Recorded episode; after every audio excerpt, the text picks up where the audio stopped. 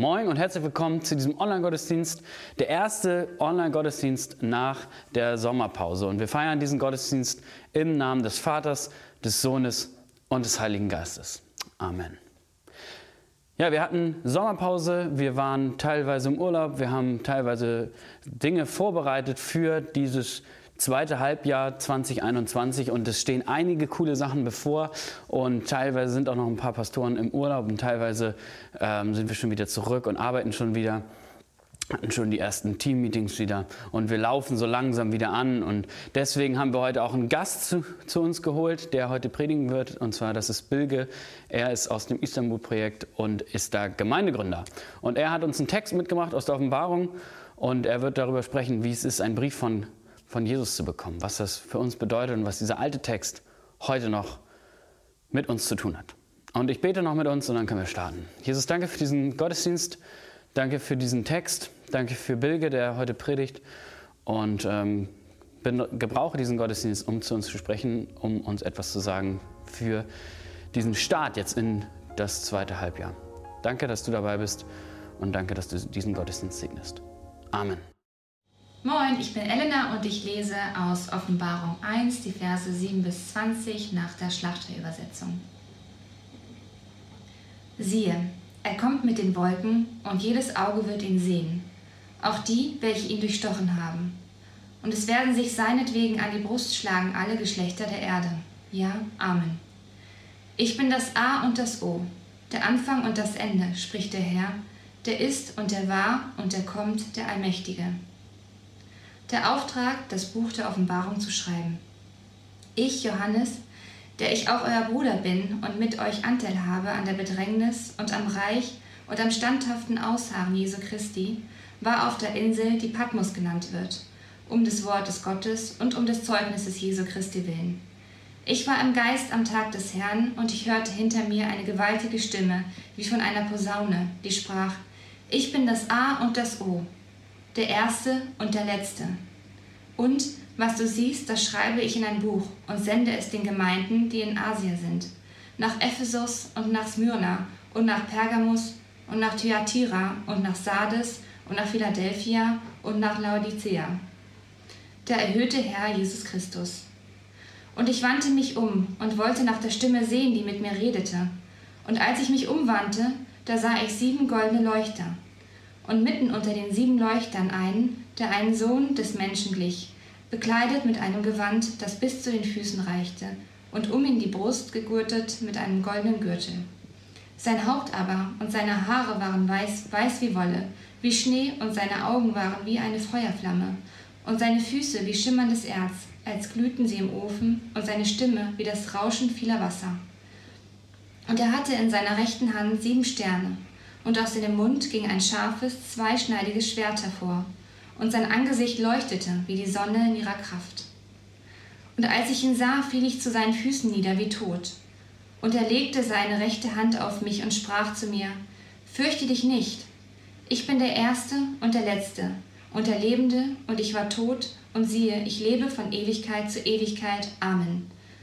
Und ich habe die Schlüssel des Totenreiches und des Todes. Schreibe, was du gesehen hast und was ist und was nach diesem geschehen soll. Das Geheimnis der sieben Sterne, die du in meiner Rechten gesehen hast, und der sieben goldenen Leuchter. Die sieben Sterne sind Engel der sieben Gemeinden und die sieben Leuchter, die du gesehen hast, sind die sieben Gemeinden. Hallo und ähm, herzlich willkommen heute. Äh, ich freue mich, heute hier zu sein, äh, zu Gast zu sein. Äh, mein Name ist Bilge und ähm, wir sind als Istanbul-Projekt, als Gemeinde vom Hamburg-Projekt 2017 nach Istanbul ausgesandt worden. Und ich bin quasi ähm, für ein paar Tage in der anderen Hafenstadt. Und als ich hergekommen bin, habe ich überlegt, was kann ich euch mitbringen? Ähm, was kann quasi die Kirche im Osten, der Kirche im Westen mitbringen? Was kann die eine Hafenstadt der anderen mitbringen, ähm, sodass sie auch davon profitiert. Und mir ist ein Text in den Sinn gekommen ähm, aus einem etwas ungewöhnlichen Buch, nämlich der Offenbarung. ähm, der Offenbarung, die Johannes geschrieben hat. Und ähm, die Offenbarung ist eher ein Buch, was man gern vernachlässigt, weil es so ein bisschen auch schwerer zu verstehen ist. Es sind sehr viele alttestamentliche Zitate drin. Ähm, es ist viel Symbolik und Bildsprache, für die man eben alttestamentliche Bücher wie Daniel oder Jesaja oder Zachariah sehr gut kennen muss. Aber es ist auch ein sehr besonderes Buch. Ähm, wenn ihr in den Vers 11 reinschaut, dann spricht, äh, spricht Johannes da von den sieben Kirchen. Und diese sieben Kirchen, Ephesus, Smyrna, Pergamon, Thyatira, Sardis und Philadelphia und Laodicea, die sind alle in der heutigen Türkei. Und es ist quasi ähm, vor 2000 Jahren ähm, hat Paulus eine Gemeindegründungsbewegung gestartet aus Ephesus heraus und hat diese Gemeinden gegründet oder war dafür verantwortlich, dass sie gegründet wurden. Und es ist das Vermächtnis der Türkei so ein bisschen und das Erbe ähm, und eine Erinnerung, was damals eigentlich äh, passiert ist vor 2000 Jahren.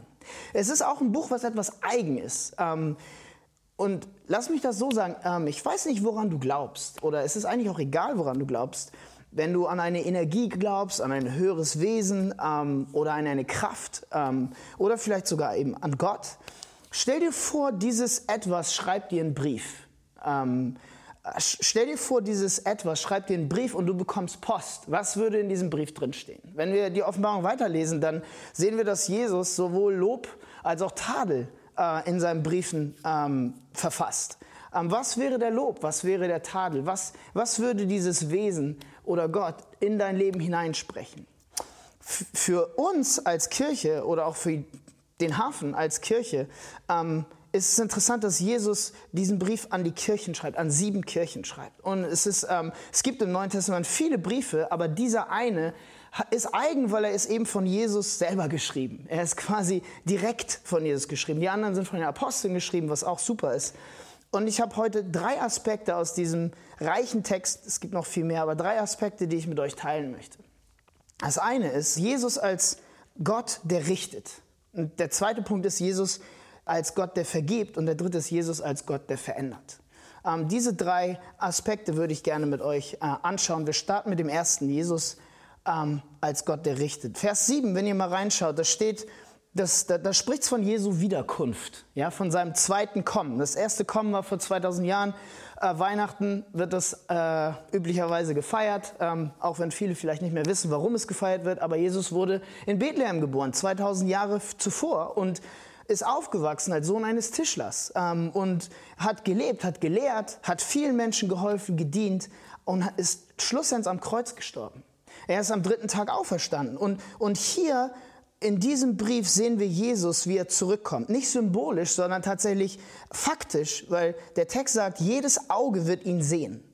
Ähm, und hier werden im Alten Testament zwei, äh, hier werden aus dem Alten Testament zwei Prophetien eigentlich vereint. Nämlich die eine aus Daniel 7, wo es heißt, der Menschensohn kommt mit den Wolken und besiegt das Böse, äh, letztlich. Und die andere aus Sacharja 12, wo es heißt, wenn der Messias kommt, werden die, die ihn durchbohrt haben, die, die ihn umgebracht haben, klagen und trauern. Und und das ist ein bisschen komisch, weil eigentlich sind es, das eine spricht vom Richten, vom Urteilen, das andere spricht eigentlich von Reue oder von, von Trauer. Die, die Jesus umgebracht haben, trauern über das, was sie getan haben. Das alte Wort Buße bringt es auch zum Ausdruck. Und die Frage ist eigentlich, was denn nun? Ähm, kommt Jesus eigentlich zum Richten oder geht es um Reue? Und der Text sagt eigentlich beides. Ähm, Jesus weist uns durch sein Kreuz, und das werden wir weiter, werde ich ein bisschen auspacken oder ein bisschen mehr erklären, den Weg zur Reue oder gibt uns einen Weg ähm, zur Trauer. Aber gleichzeitig auch warnt dieser Text davor, dass eines Tages alles Böse besiegt und gerichtet und verschwinden wird. Ähm, alles, was, was nicht in diese Welt gehört, Trauer, Krankheit, Tod. Ähm, und nun, wenn eure Freunde so sind wie meine Freunde in Istanbul oder wenn Hamburg so ein bisschen ist wie Istanbul, und ich glaube, die Städte sind sich sehr ähnlich, dann gibt es viele in unserem Umfeld, die sagen, das ist ziemlich antiquiert, ziemlich altbacken, dieser Glaube. Es ist, man könnte auch sagen, es ist ziemlicher Unsinn, ähm, im 21. Jahrhundert an so einen richtenden Gott zu glauben. Es ist einfach nicht mehr zeitgemäß, es ist viel zu konservativ. Und Brauchen wir im 21. Jahrhundert wirklich noch jemanden, dem wir Rechenschaft abgeben? Müssen wir uns wirklich einen Gott ausdenken, der eines Tages kommt und richtet? Ähm, und ich möchte euch eigentlich zeigen, dass ähm, das nicht nur absolut logisch ist, sondern auch wichtig ist. Ähm, Atheisten wie Thomas Nagel haben 1951 schon von einem kosmischen Autoritätsproblem gesprochen. Sie haben darin berichtet, dass sie nicht nur nicht glauben, dass es so einen Gott gibt, sondern dass sie das auch nicht glauben wollen, dass es in ihnen einen ein Widerstreit gibt, etwas, was, was dagegen rebelliert. Ähm, und warum ist das logisch und warum ist das wichtig? Pass auf, ich möchte einige, einige Punkte beleuchten. Der beste Weg, um Gott loszuwerden, ist eigentlich die Wissenschaft zu bemühen. Ich sage mal die Wissenschaft in Anführungsstrichen. Ähm, denn, warum in Anführungsstrichen? In der Physik gibt es ähm, das Gesetz der Kausalität. Es gibt Ursache und Wirkung. Und ähm, Einstein hat damals, als er gelebt hat und viele Sachen neu erfunden hat, hat er gesagt, ich glaube, es kann sein, dass einiges von dem, was ich zu Papier gebracht habe, vielleicht irgendwann revidiert wird und dass es vielleicht sich als falsch herausstellt. Aber die Gesetze der Thermodynamik, die werden nie überworfen werden. Das, wird, das, das steht in, in Stein gemeißelt und das wird sich nie, das nie wird jemand kommen und das äh, revidieren. Was meint er? Er meint zum Beispiel das Gesetz der Entropie. Ähm, das Streben allem, was ist, nach Unordnung. Einfach gesagt, wenn du deine Wohnung nicht aufräumst, dann wird sie nicht nur dreckig, sondern auch unordentlich. Das heißt, um diesem Streben nach Unordnung entgegenzuwirken, müssen wir Energie aufwenden.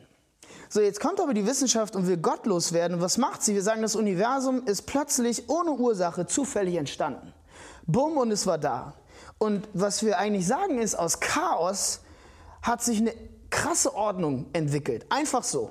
Ähm, und, und ganz ehrlich, egal was ihr glaubt, alle Menschen, die das ernst nehmen und sie das angucken, sagen, es braucht ziemlich viel Glaube, um das zu glauben, um, um diese ganzen physikalischen Gesetze mal eben kurz außer Kraft zu setzen. Ähm, die Wahrscheinlichkeit, dass das tatsächlich so ist, dass es ohne Ursache ähm, entgegen jeglicher physikalischer Regel so etwas entstanden ist, ist unendlich viel geringer, als wenn ihr euch überlegt, dass ihr jede Woche Lotto spielt und jede Woche einen Sechser im Lotto habt für euer ganzes Leben.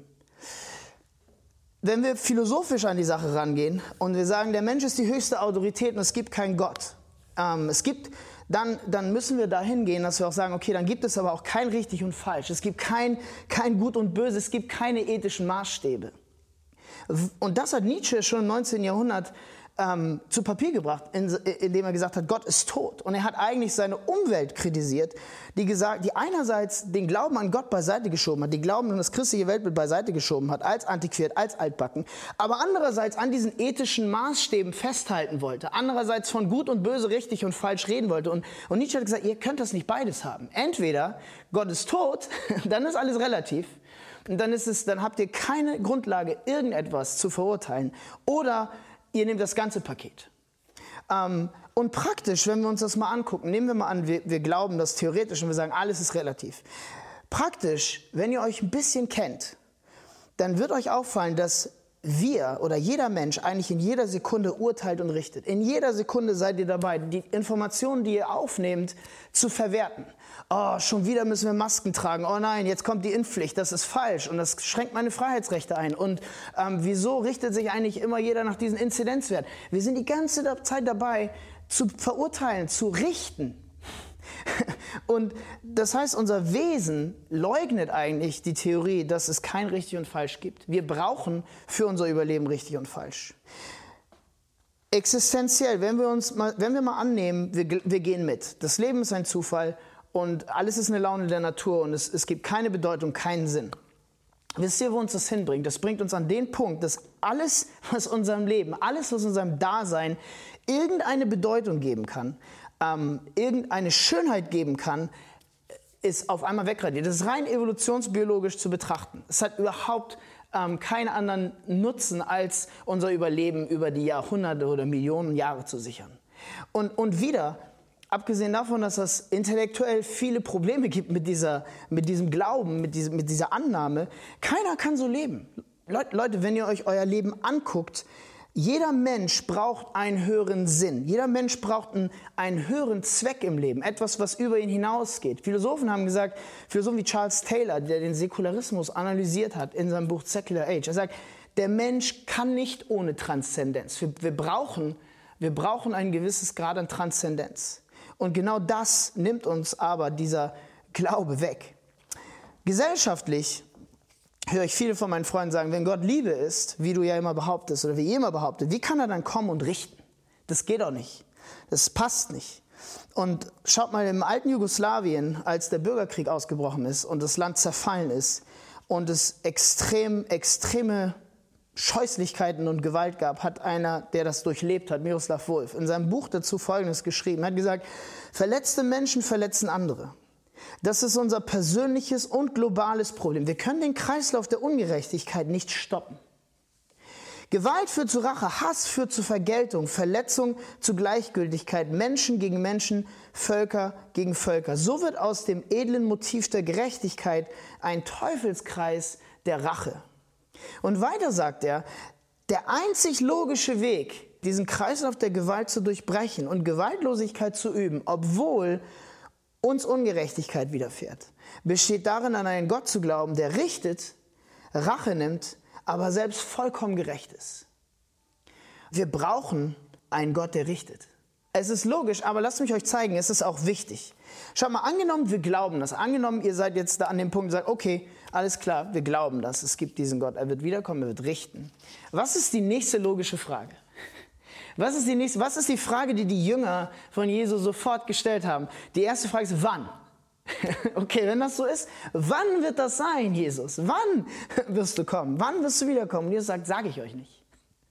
Er sagt, er sagt, die Stunde ist geheim und es bleibt auch geheim. Und ähm, das bringt uns in ein Dilemma, weil es wäre ja gut, wenn wir das wüssten. Es wäre ja gut, wenn uns dieser Moment nicht ungünstig erwischt. Es wäre gut, wenn wir nicht gerade irgendwas täten, was, wo wir eigentlich niemanden wollen, dass er uns dabei erwischt. Es wäre ja gut, dass wir dabei vielleicht gute Sachen tun und, und nicht, ähm, nicht gerade komplett, ähm, komplett auflaufen.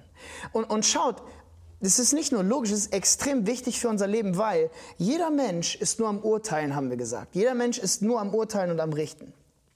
Aber es gibt noch eine zweite Eigenschaft. Der Autopilot des menschlichen Herzens ist, ist ständig die eigenen Fehler, die eigenen Unzulänglichkeiten, die eigenen Probleme, Ecken und Kanten, mit denen wir anderen Menschen wehtun, runterzuspielen, ähm, zu verkleinern, zu, ver zu verniedlichen, zu verharmlosen, aber gleichzeitig die Fehler, die wir bei anderen sehen, die Unzulänglichkeiten, die Ecken und Kanten, die uns wehtun, extrem zu betonen und in den Mittelpunkt zu stellen. Wenn ich wenn ich jemanden sehe, wie er lügt, dann ist er ein Lügner. Wenn, ich die Wahrheit verdrehe, dann hat das einen guten Grund, weil ich möchte ja jemandem vielleicht nicht wehtun oder ich möchte nicht, dass er, dass er traurig ist, weil ich die Wahrheit sage. Merkt ihr was? Wir, wir haben zwei Maßstäbe. Wenn jemand über mich schlecht redet, dann ist das jemand, der lästert. Wenn ich über jemand anderen rede, dann, das ging ja nur darum, das ging ja nur darum, Informationen auszutauschen. Das war ja gar kein Lästern.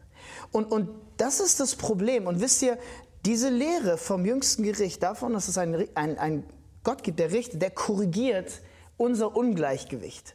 Denn schaut mal, wenn es jemanden gibt, der wiederkommt und alle richten wird und mit dem Bösen abrechnen wird, dann, und ich, wenn ich nicht weiß, wann das sein wird, dann wird das dazu führen, dass ich andere weniger kritisieren werde, dass ich mehr auf mich selber achten werde. Und es ist ein Korrektiv für unseren Charakter, es ist ein Korrektiv für unser Leben. Das Schlechte in unserem eigenen Leben wird mehr in unseren Fokus rücken und das wird uns dabei helfen, anderen Menschen gegenüber liebevoller, demütiger und barmherziger zu sein. Das krasseste Beispiel hierfür ist, ist Paulus. Paulus schreibt in seinen Briefen dreimal von sich selbst. Und wenn ihr das chronologisch aufschlüsselt, dann werdet ihr feststellen, dass er immer demütiger wird über sein Leben hinweg. Er sagt zuerst, er ist der geringste aller Apostel. Ja? Und, und dann an zweiter Stelle sagt er, er ist eine unzeitige Geburt. Das heißt, er ist eigentlich unwürdig, ein Apostel genannt zu werden. Und zuletzt, zuletzt, wo er schon zum Ende seines Lebens hingeht, spricht er davon, dass er der größte aller Sünder ist. Das ist Reife. Das ist, das ist diese Lehre angewandt. Okay, sind wir bereit, an diesen Gott zu glauben? Wenn wir bereit sind, gibt es noch ein zweites Problem. Das Problem ist, und ich komme zu meinem zweiten Aspekt, ähm, Jesus, der vergibt. Jesus, der Gott, der vergibt. Ähm, das, was wir am meisten brauchen, ist gleichzeitig das, was wir am meisten fürchten. Lass mich das erklären. Wir haben gesagt, wir brauchen einen Gott als Richter. In Vers 7 sehen wir, dass es heißt, er kommt mit den Wolken. Das ist nicht so gemeint, als ob da jemand auf den Wolken surfend irgendwie ankommt oder wie auf den Wassern irgendwie ankommt. Es ist diese Wolken, wenn wir das Alte Testament gelesen haben und wenn wir es kennen, dann wissen wir, dass hier diese Wolken, das ist Gottes Herrlichkeit. Wenn Jesus kommt, dann bringt er seine Herrlichkeit an den Start. Und, und, und Jesus kommt, wir haben das gesagt, um Leiden, Schmerz, Tod und alles Schlechte in dieser Welt zu heilen. Eigentlich etwas, wonach wir uns alle sehen. Ähm, gerade in Zeiten von, von einer Pandemie, äh, gerade in Zeiten von, wo wir viele Menschen verlieren oder wo die Zerbrechlichkeit des menschlichen Lebens uns sehr bewusst ist. Aber sind wir wirklich bereit dazu? Schau mal, in Vers, 16, in Vers 14 und 16 wird eine Beschreibung gegeben von diesem Jesus, wie er wiederkommt. Es steht da, dass seine Augen wie Feuerflammen sind, dass aus seinem Mund ein zweischneidiges, scharfes Schwert hervorkam, dass sein Angesicht leuchtet wie die Sonne in ihrer ganzen Kraft. Sind wir bereit, diesem Jesus zu begegnen? Und, und dieser Jesus, das ist nicht der Jesus, den wir vielleicht aus irgendwelchen nett illustrierten Zeichnungen kennen. Das ist nicht der Jesus, den wir vielleicht unseren Kindern erzählen. Das ist ein furchterregender Jesus. Das ist ein Jesus, der in seiner ganzen Macht und Herrlichkeit kommt. Sind wir bereit, diesem Jesus zu begegnen? Schaut mal, wie es Johannes ergeht.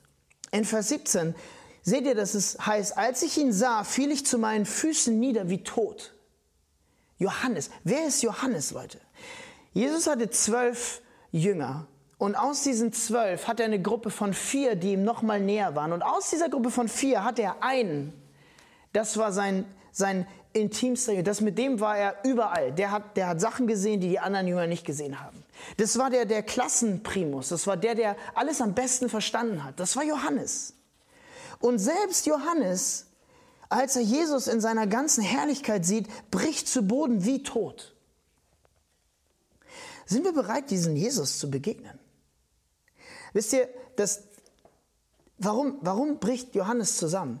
Wir haben eben gesagt, dass wir die ganze Zeit am Urteilen sind, aber wir haben auch gesagt, dass der Mensch, das, das, der, das Autopilot, der Autopilot unseres Herzens ist, unsere eigenen Fehler schön zu reden, andere zu kritisieren. Leute, wir begreifen weder, wie schlecht oder katastrophal es uns eigentlich selber geht, noch wie anders und unnahbar dieser Gott ist. Was ist das größte Problem des Menschen? Wenn ihr mal diese Frage googelt oder wenn ihr auf Zeitungen oder Zeitschriften guckt, dann denkt man, das größte Problem, was wir haben, ist, dass wir nicht glücklich sein können. Die Suche nach Glück und das ständige Unglück. Die New York Times hat einen Artikel vor ein paar Jahren und die Headline war, Altruismus macht glücklich. Oder anders, werd altruistisch, helf anderen, damit du glücklich sein kannst. Und die Annahme ist, die Menschen sind unglücklich und die Lösung ist, tu Gutes. Und wisst ihr was? Nicht nur die New York Times, alle möglichen Weltanschauungen sagen, tu Gutes. Der, der Islam sagt, tu Gutes. Ähm, der Atheismus sagt, tu Gutes. Äh, alle Isms, alle Weltanschauungen sagen letztlich, tu Gutes.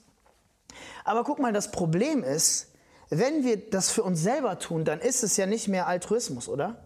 Wenn, wenn wir Gutes tun, um glücklich zu sein, dann ist es nicht mehr, dann ist es nicht mehr selbstlos. Und es ist, äh, es steht zur Debatte, ob das dann überhaupt noch gut genannt werden kann. Die Bibel ortet, verortet das Problem des Menschen ganz woanders an und, und nennt es, benennt es mit dem altertümlichen Wort Sünde. Und wenn ihr, wenn ihr überlegt, was ist die Essenz davon, dann könnt ihr sagen, das Hauptproblem des Menschen ist eigentlich seine Selbstsucht, seine Selbstzentriertheit, sein Ego. Und, und eigentlich erleiden wir Menschen ein, ein Stück weit Realitätsverlust. Realitätsverlust, weil, wenn es einen Gott gibt, wenn es einen Gott gibt und die Bibel lehrt, dass wir einen dreieinigen Gott haben, einen Gott aus Vater, Sohn, Heiliger Geist und dieser Gott hat in Ewigkeit in perfekter Harmonie miteinander gelebt, von, von Vorzeiten.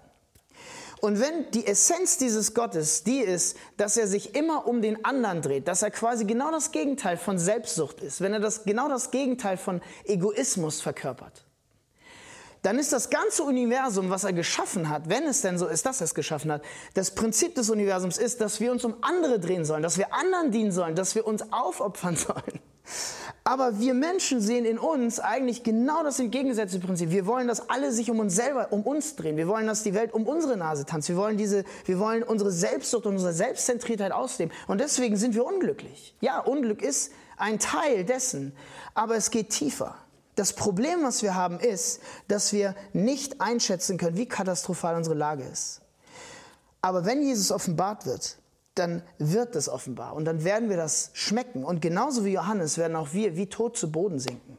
Was ist die Lösung dafür? Schaut mal, wenn wir mitgehen können, die Lösung in, im zweiten Teil von Vers 17 steht, dass seine rechte Hand berührte mich und er sprach, fürchte mich, fürchte dich nicht. Schau mal, wir haben gesagt, wir brauchen einen Gott, der richtet Aber wenn wir mit der Bibel mitgehen können und sagen, das größte Problem ist unser Egoismus und wir sind eigentlich in einem Stück weit im Realitätsverlust mit, der, mit, der, mit dem, wie alles ist, wie alles geschaffen ist, dann brauchen wir im zweiten Schritt einen Gott, der vergibt. Und Leute, wenn, wenn für alle Menschen, die das Alte Testament kennen oder über Theophanie, Gotteserscheinung gelesen haben, ist der absolute Schock, dass Johannes weiterlebt. Weil er sieht Gottes Angesicht, er sieht Gottes Herrlichkeit und darf weiterleben. Wenn ihr mal an Moses euch erinnert, ja, Altes Testament, Mose im zweiten Buch Mose, im Buch Exodus, will, hat einen Wunsch. Er sagt, Gott, ich will dein Angesicht sehen. Ich will dein Angesicht sehen. Und Gott sagt, du kannst mein Angesicht nicht sehen, weil wenn du mein Angesicht siehst, müsstest du sterben. Und Johannes sieht Gottes Angesicht in Vers 20. Er beschreibt es sogar. Er sagt, es ist wie die Sonne in ihrer ganzen Kraft. Und er lebt weiter. Und die Frage ist, wie geht das? Und in Vers 18 beantwortet der Text diese Frage. Jesus sagt, ich bin für dich gestorben. Ich bin für dich durch die Hölle gegangen. Und das ist das Evangelium. Das ist Evangelium.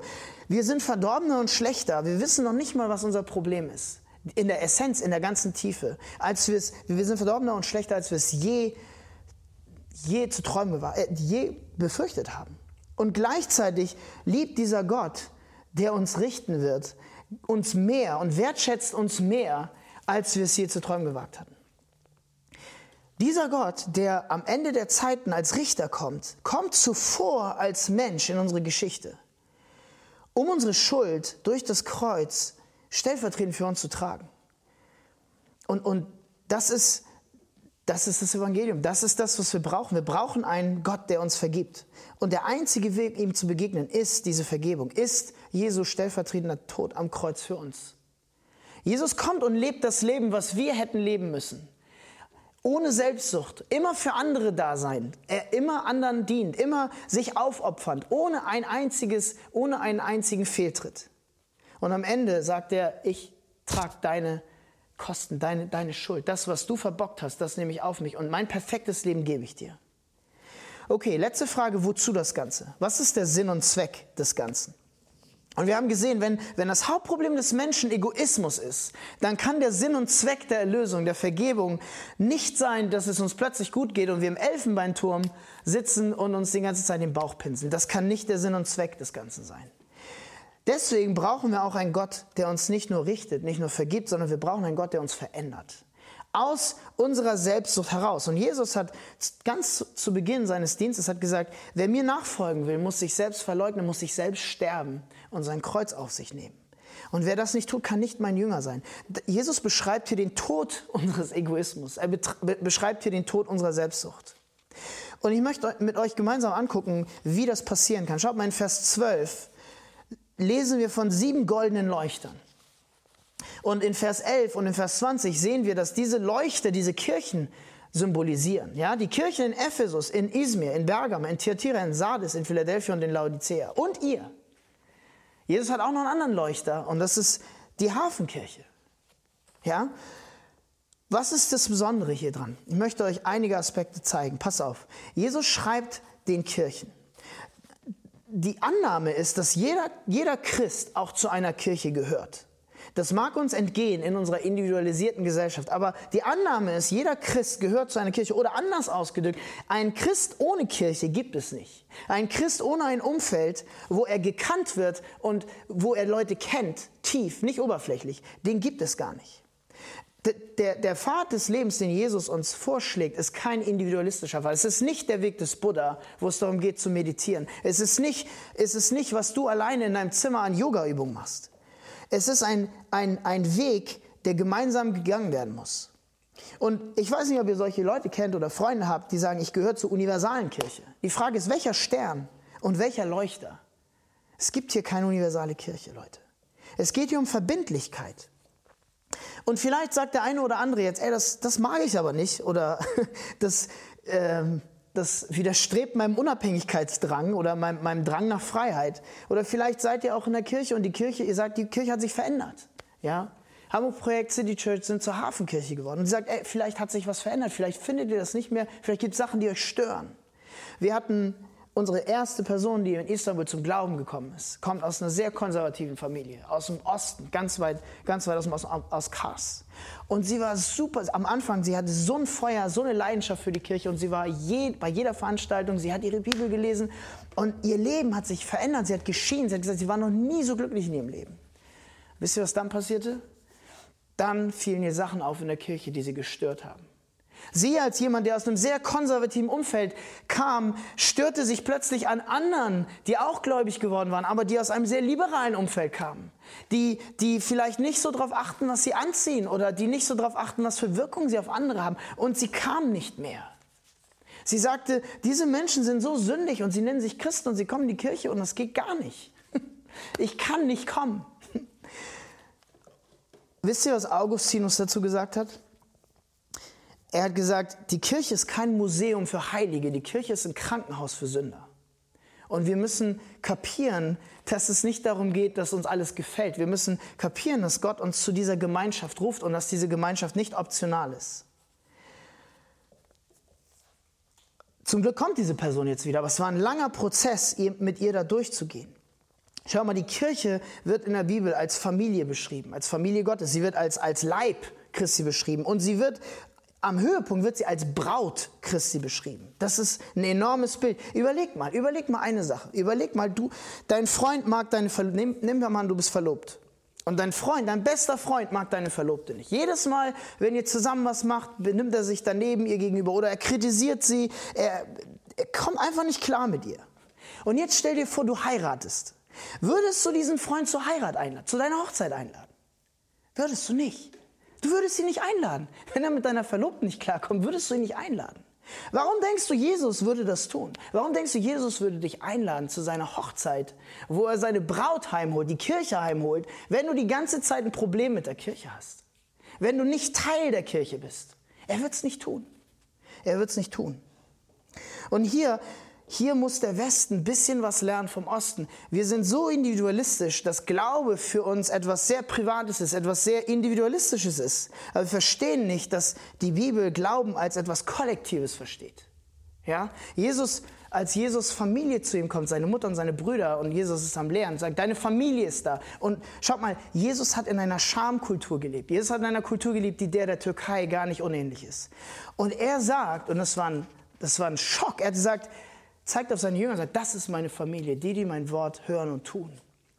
Die, die mit mir sind, in Gemeinschaft.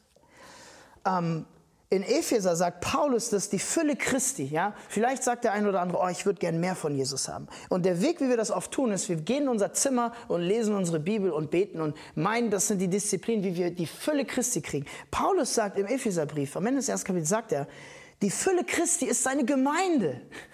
Die Fülle Christi ist da, wo da, wo der Leib Christi versammelt ist. Das ist komplett anders als das, was wir heute denken und annehmen. Okay, nächster Aspekt. Der Leuchter oder die Leuchter sind aus Gold. Gold ist ein Edelmetall, es ist gereinigt, es ist verfeinert ähm, und es, es bedeutet letztlich das, was wir schon gesagt haben, wir sind unserem Ego gestorben, wir sind dem alten Weg gestorben. Was ist der Zweck, dass Jesus uns vergeben hat? Römer 8, 28, 29 sagt, der Zweck ist, dass wir in Jesu Bild umgestaltet werden. Wir werden irgendwie Stück für Stück für Jesus. Und wie passiert das? Es passiert in Gemeinschaft. Es passiert in der Familie Gottes. Soziologen jeglicher Art, egal ob sie Christen sind oder nicht, werden euch sagen, dass Menschen sich nicht alleine verändern können. Menschen brauchen ein Umfeld, brauchen eine Gemeinschaft, um sich verändern zu können. Das ist der Faktor Nummer eins für Veränderung. Und wisst ihr, wenn ihr euch selber mal anguckt, wenn ihr in euer eigenes Leben guckt, wir sind oft blind für unser eigenes Leben. Wir sind sowohl blind für unsere Fehler, für die Dinge, wo wir andere anecken, wo wir anderen, anderen wehtun, aber wir sind auch blind für das, was Gott in unserem Leben tut. Wir sind blind für die Gaben, die Gott uns benutzen kann. Und wir brauchen dafür andere, die uns darauf aufmerksam machen, die uns liebevoll helfen, klarer zu sehen. Im Neuen Testament gibt es ein Wort, was hundertmal benutzt wird. Hundertmal. Und 49, 59 Mal sind Gebote davon, Aufforderungen. Das heißt einander. Liebt einander, dient einander, vergebt einander, ähm, teilt miteinander. Ähm, es, diese ganzen Einander-Sachen, das können wir alles alleine nicht machen. Wir brauchen den Kontext der Gemeinschaft, um diesen Weg gehen zu können. Und der letzte Aspekt, wie Veränderung passiert. Schaut mal, Kirchen werden als Leuchter verglichen. Also Leuchter sind ja Lichtquellen. Ja, sind Quellen, die Licht geben. Wie geben Leuchter Licht? Habt ihr euch das mal gefragt? Ich weiß es nicht, ob ihr euch das mal gefragt habt. Leuchter geben Licht im Dunkeln. Wie? In, da ist meistens so ein flüssiges Öl ja, in dem, zu der damaligen Zeit. Und dieses Öl wird aufgebraucht. Und indem dieses Öl aufgebraucht wird, leuchtet der Leuchter. Das heißt, die Essenz eines Leuchters ist es, Licht zu geben, indem man sich selber aufbraucht, indem man sich selber aufopfert, indem man den anderen höher achtet an sich selbst, als sich selbst, indem man Raum für Vielfalt lässt. Das Öl beim Leuchten wird verbraucht. Ist es nicht ein krasses Bild auf das, was Jesus eigentlich uns vorgelebt hat? Jesus hat genau das gelehrt. Er hat, er hat sich selber verbraucht. Er hat sich aufgebraucht. Er hat sich aufgeopfert. Nicht nur am Kreuz, auch sein ganzes Leben davor. Schau mal, diese, diese sieben Kirchen. Und das ist noch ein Aspekt, wo vielleicht die Kirche im Osten der Kirche im Westen etwas geben kann. Diese sieben Kirchen, denen hat ihr Glaube viel gekostet. Der Imperator war damals Nero und wir lesen in Geschichtsbüchern, dass Christen auf Pfähle gespießt wurden und verbrannt wurden als lebendige Fackeln. Wir lesen, dass Christen zur Unterhaltung den Löwen zum Fraß vorgeworfen wurden. Wir, wir, lesen, dass zur Belustigung entlang von Reiserouten im Römischen Reich Christen links und rechts gekreuzigt aufgehängt wurden und um ihr Leben rang, um Atem rang. Und wir lesen, dass bei lebendigem Leib Christen Löcher in den Schädel gebohrt wurden, um geschmolzenes Metall hineinzugießen, einfach so aus Spaß. Leute, manche Weltanschauungen breiten sich durch Gewalt und Krieg aus, durch Ausgrenzung. Aber Jesu Weg ist ein Weg des Leidens, ein Weg des Aufopferns, ein Weg, Licht zu spenden und dabei verbraucht zu werden. Und das mag fremd klingen und es mag komisch klingen, gerade im Westen, wo keine Verfolgung herrscht, wo es nicht die Situation ist, dass wenn du sagst, ich bin Christ, dass deine Familie sich überlegt, sollen wir den jetzt umbringen? Sollen wir den umbringen, einsperren, zusammenschlagen, damit er diesen Quatsch wieder lässt? Wir, wir Christen im Westen brauchen eine Theologie des Leidens. Und wir müssen kapieren, dass nicht verfolgt werden als Christ echt eine Anomalie ist. Das gibt es im Neuen Testament nicht. Jesus hat gesagt, wenn sie mich gehasst haben, wenn sie mich verfolgt haben, wie viel mehr werden sie euch verfolgen? Okay, woher kriegen wir die Kraft, das zu tun? Letzter Punkt, letzte Idee, letzter Aspekt. In Vers 13 steht da, und er wandelte mitten unter den sieben Leuchtern, wie der Sohn des Menschen.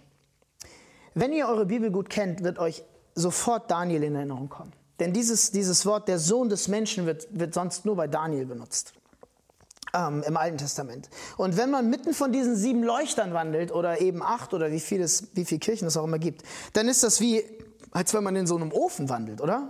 Und wenn ihr zurückdenkt an Daniel 3, Daniel war ein Jude, ein junger Jude, der als Babylon die Israeliten platt gemacht hat und in die Verbannung geführt hat, mitgebracht, er und seine drei Freunde. Und der Imperator Nebukadnezar stellt ein Standbild auf und möchte, dass diese Juden der Weltanschauung des babylonischen Weltreiches sich unterordnen, dass sie diese Weltanschauung äh, leben. Und Shadrach, Meshach und Abednego weigern sich. Sie weigern sich und sagen, nein, wir werden das nicht tun, auch wenn du uns umbringst und bei lebendigem Leib verbrennst. Und Nebukadnezar ist fuchsteufelswild. Er heizt den Ofen siebenmal heißer und wirft diese drei Freunde von Daniel in den Ofen. Und als er sich hinstellt und zugucken will, voller Freude, wie diese drei Freunde verbrennen, sieht er das etwas ganz anderes. Er sieht, dass sie im Feuer spazieren gehen, als wäre es nichts. Und er sieht, dass noch ein vierter ist. Da haben wir nicht drei reingeworfen? Wir sehen vier. Und der vierte ist wieder Sohn des Menschen. Schau mal, wir kriegen die Kraft dadurch, dass wir verstehen, dass Jesus für uns durch die schlimmsten Feuer gegangen ist, durch die Höllenfeuer gegangen ist, damit wir anders leben können, damit wir durch die kleinen Feuer in unserem Leben gehen können, damit wir das, wozu Jesus uns rettet und beruft, ausleben können. Ich möchte enden mit den Worten, Jesus sagt, fürchte dich nicht. Ich bin der Erste und der Letzte und der Lebende und der, der dich tot war und ich sehe, ich lebe von Ewigkeit zu Ewigkeit. Und ich habe die Schlüssel des Totenreiches und des Todes. Ich habe überwunden. Das sollte uns Mut geben, als Leuchter als Fackeln für die Welt anders zu leben. Aus unserer Selbstsucht herauszubrechen in Gemeinschaft für andere Menschen, für Menschen, die anders sind als wir, für Menschen, mit denen wir nicht klarkommen, gemeinsam als Licht dieser Welt zu leben. Lass mich noch kurz beten. Vater im Himmel, ich danke dir für diesen Text. Ich danke dir, dass du uns diese Schönheit zeigst und dass du uns die wunden Punkte zeigst, dass du uns auch zeigst, wo eigentlich unsere tiefsten Probleme und Nöte sind, die wir vielleicht gar nicht selber sehen. Und du zeigst sie uns nicht nur, sondern du gibst uns auch einen Ausweg und du gibst uns eine Perspektive, wie wir ähm, diese Welt schöner gestalten können, diese Stadt verschönern können, ähm, indem wir uns für andere aufopfern. Hab Dank dafür. In Jesu Namen. Amen.